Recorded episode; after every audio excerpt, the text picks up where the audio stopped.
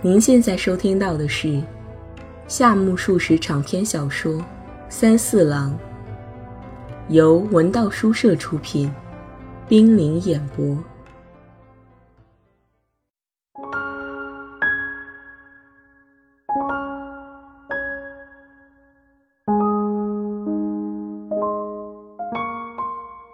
三四郎第十七集。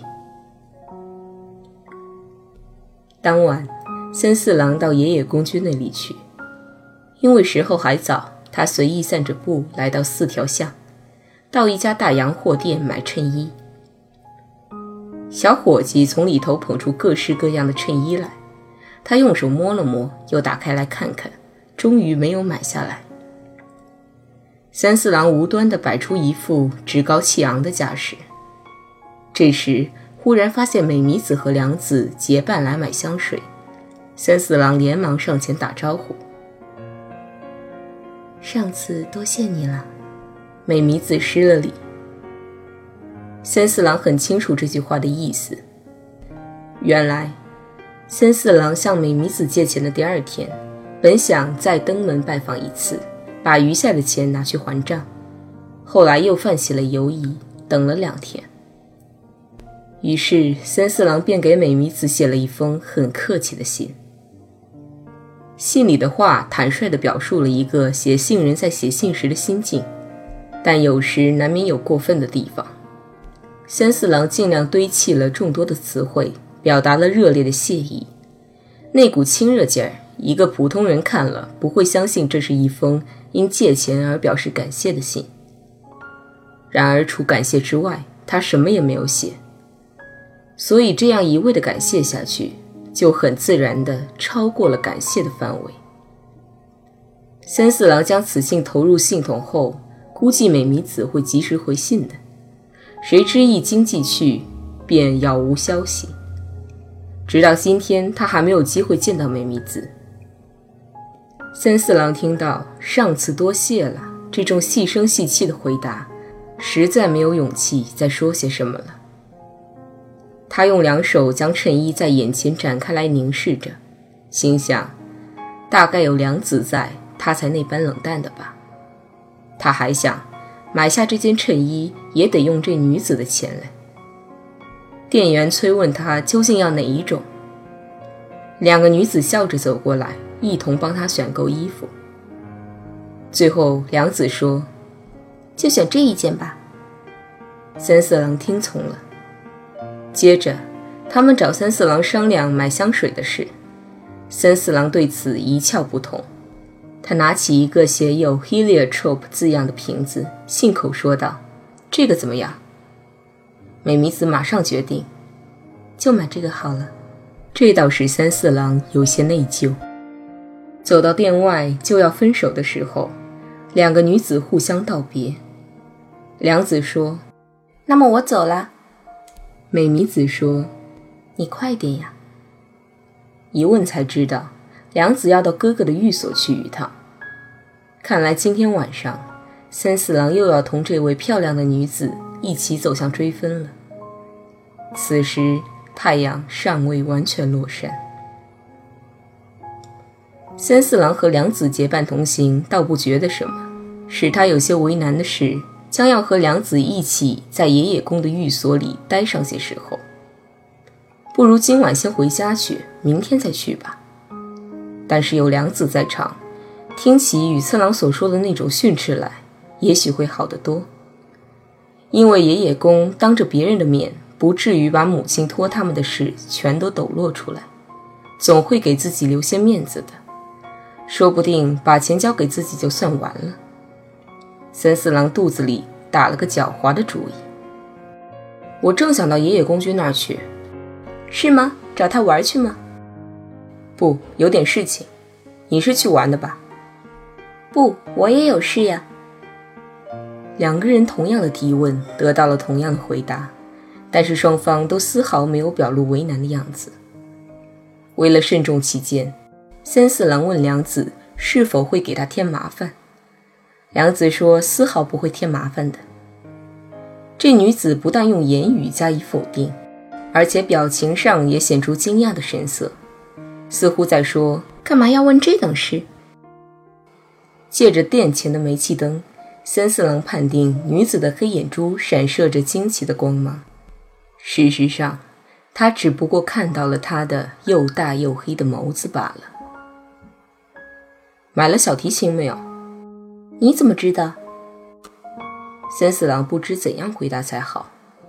女子毫不介意的立即说道：“哥哥一直说给我买，给我买的，可仍然没有买成。”三四郎暗想，不能责怪野野公，也不能责怪广田，应当责怪宇次郎。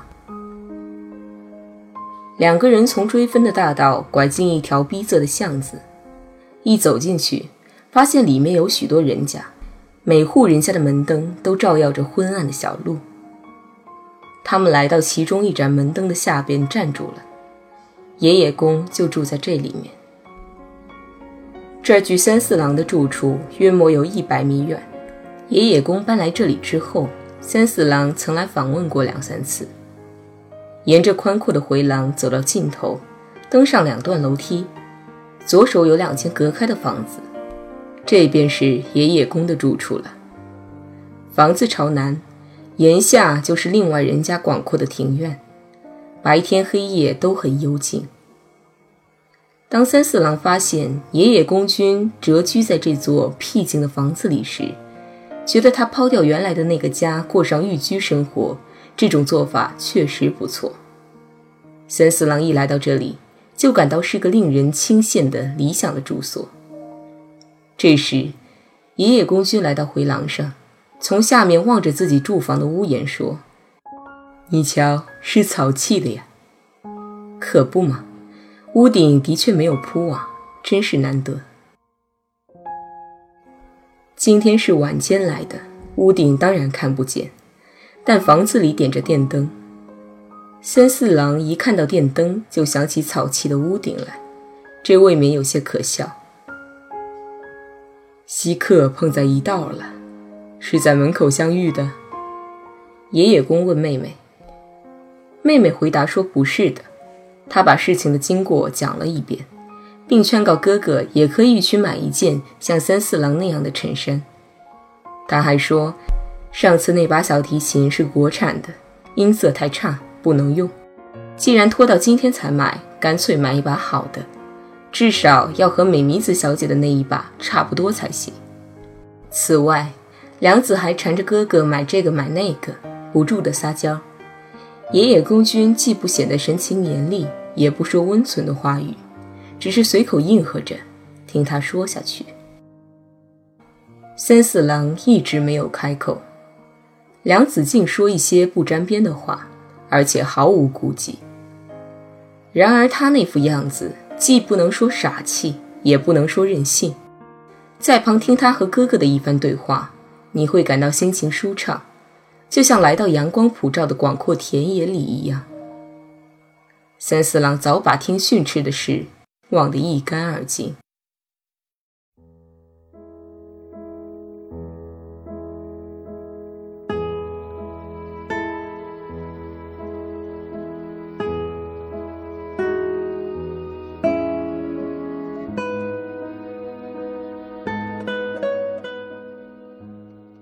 这时，良子的话使他突然一惊。“哎呀，我忘了，美弥子小姐有话嘞。”“是吗？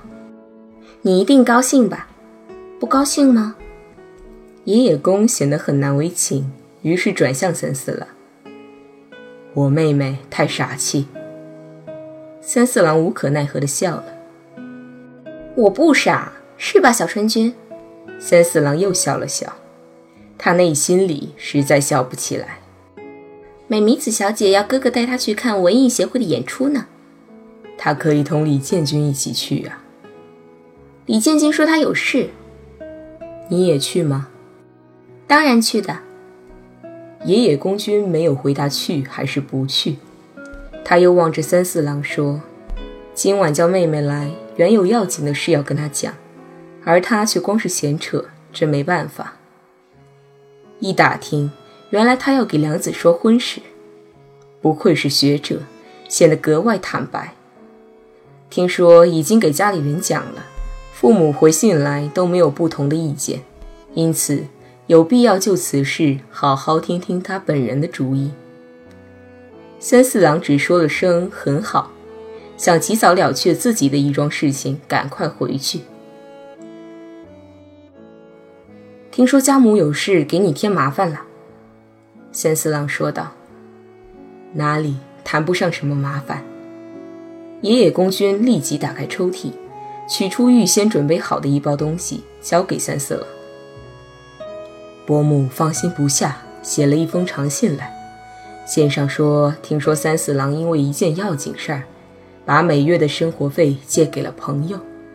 不管怎样的朋友，总不能随意借人家的钱啊。再说借了也要还才对。乡下人为人老实。”这种想法是很自然的。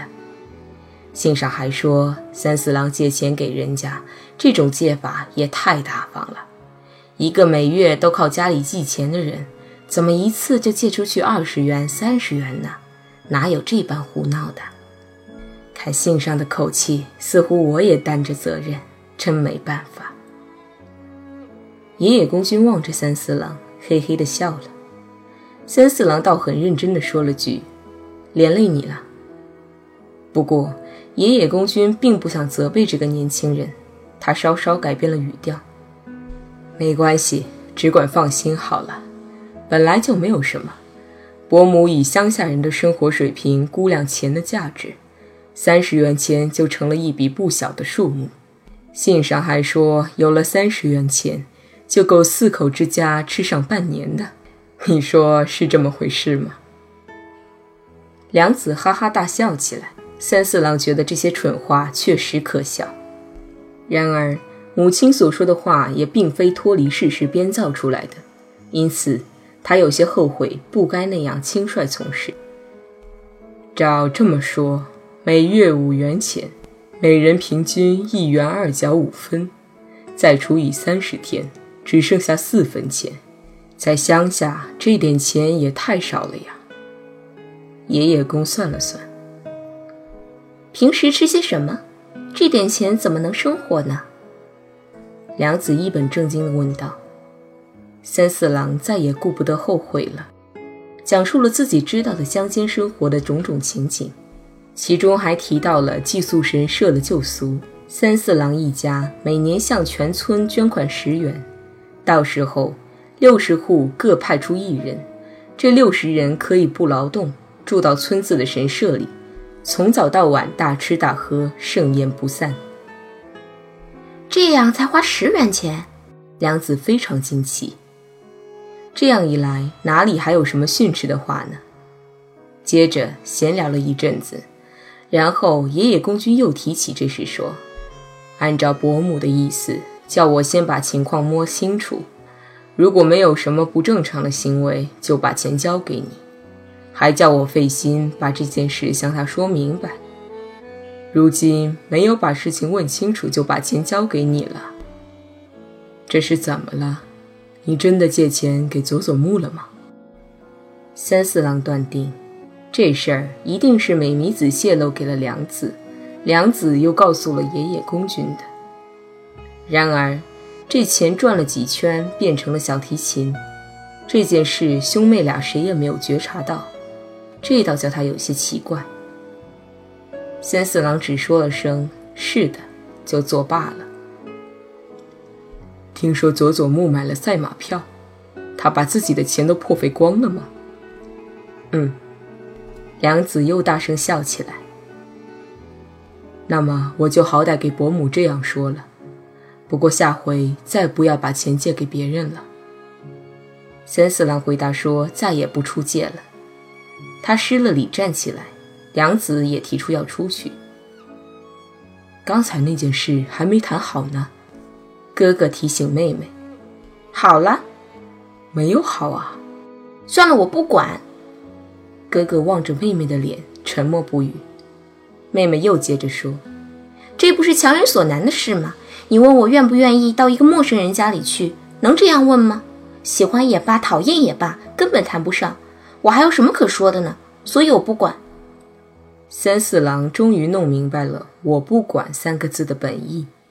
他撇下兄妹两个，急匆匆地走出了大门。三四郎穿过没有行人、只是亮着门灯的小路，来到大街上。这时起风了，他转头向北走去，风正好打在脸上。风不时地从自己住处那个方向吹来。三四郎想，爷爷公也许冒着这风。一直把妹妹送到李健家里去的吧。三四郎上了楼，进入自己的房间，坐下来，仍然能听到风声。三四郎每当听到这种风声，就想起“命运”二字。这呼啸的风声猛烈地吹来，使他浑身颤抖。他并不认为自己是个坚强的男子。细想起来。自己来到东京，自己的命运大体上为羽次郎所操纵，而且在某种程度上，自己是在一团和气的气氛中被捉弄的。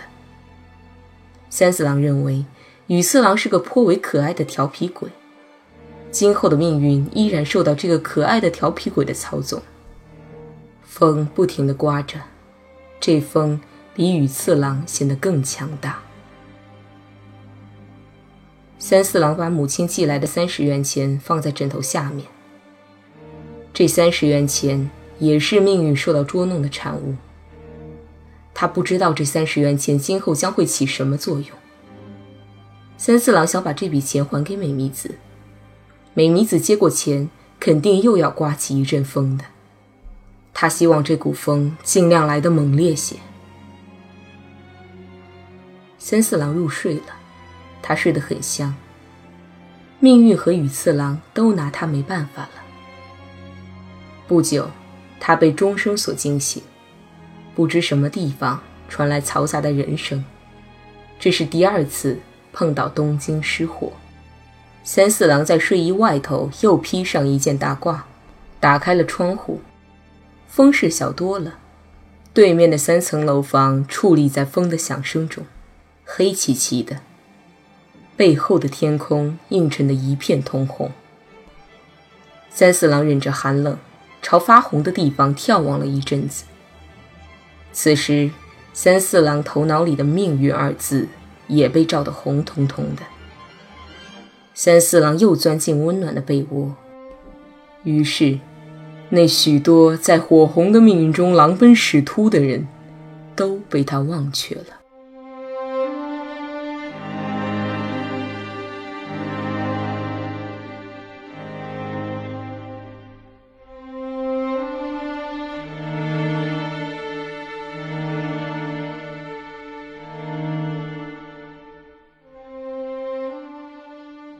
天明以后，三四郎仍然是个寻常的人。他穿上制服，拿起笔记本上学校去了。只是怀里的三十元钱，他没有忘记。